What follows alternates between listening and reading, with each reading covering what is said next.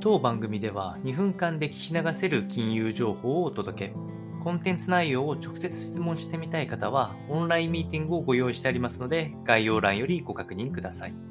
本日のテーマは、アメリカのクレジット市場ですね。こちらが過小評価されているかなと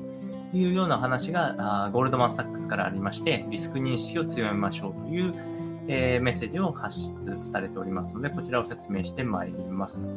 えー、このお話はですね、えっと、2024年に、まあ、アメリカがリセッションに入るのではないかっていう、まあ、コンセンサスないし、ちょっと遅れ気味のコンセンサスのところのリスクを過小評価しているという見方がしておりまして、まあ、直近のアメリカの長期金利以降が、まあ、金利低下傾向にあったんですけれども、その下振れ余地っていうのは限定的であると。むしろこの24年のフェデラルファンドのいわゆる短期金利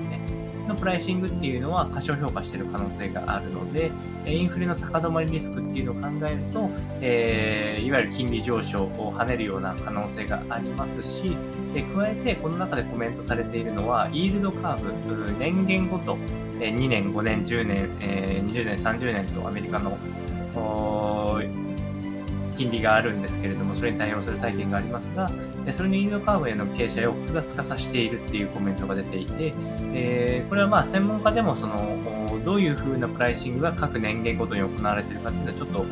えー、判断しづらいという見通しが分かりやすいということだと思うんですけれども、えー、どちらにせよ金利低下の可能性が低いんです。ディープニングと言われる、えー、長い年限ほど金利上昇幅が大きくなっている。どんどんえ金利上昇幅が増えていってリスクが高いというふうな認識になりかねないところになっておりますので、引き続き注視していきたいというふうに思います。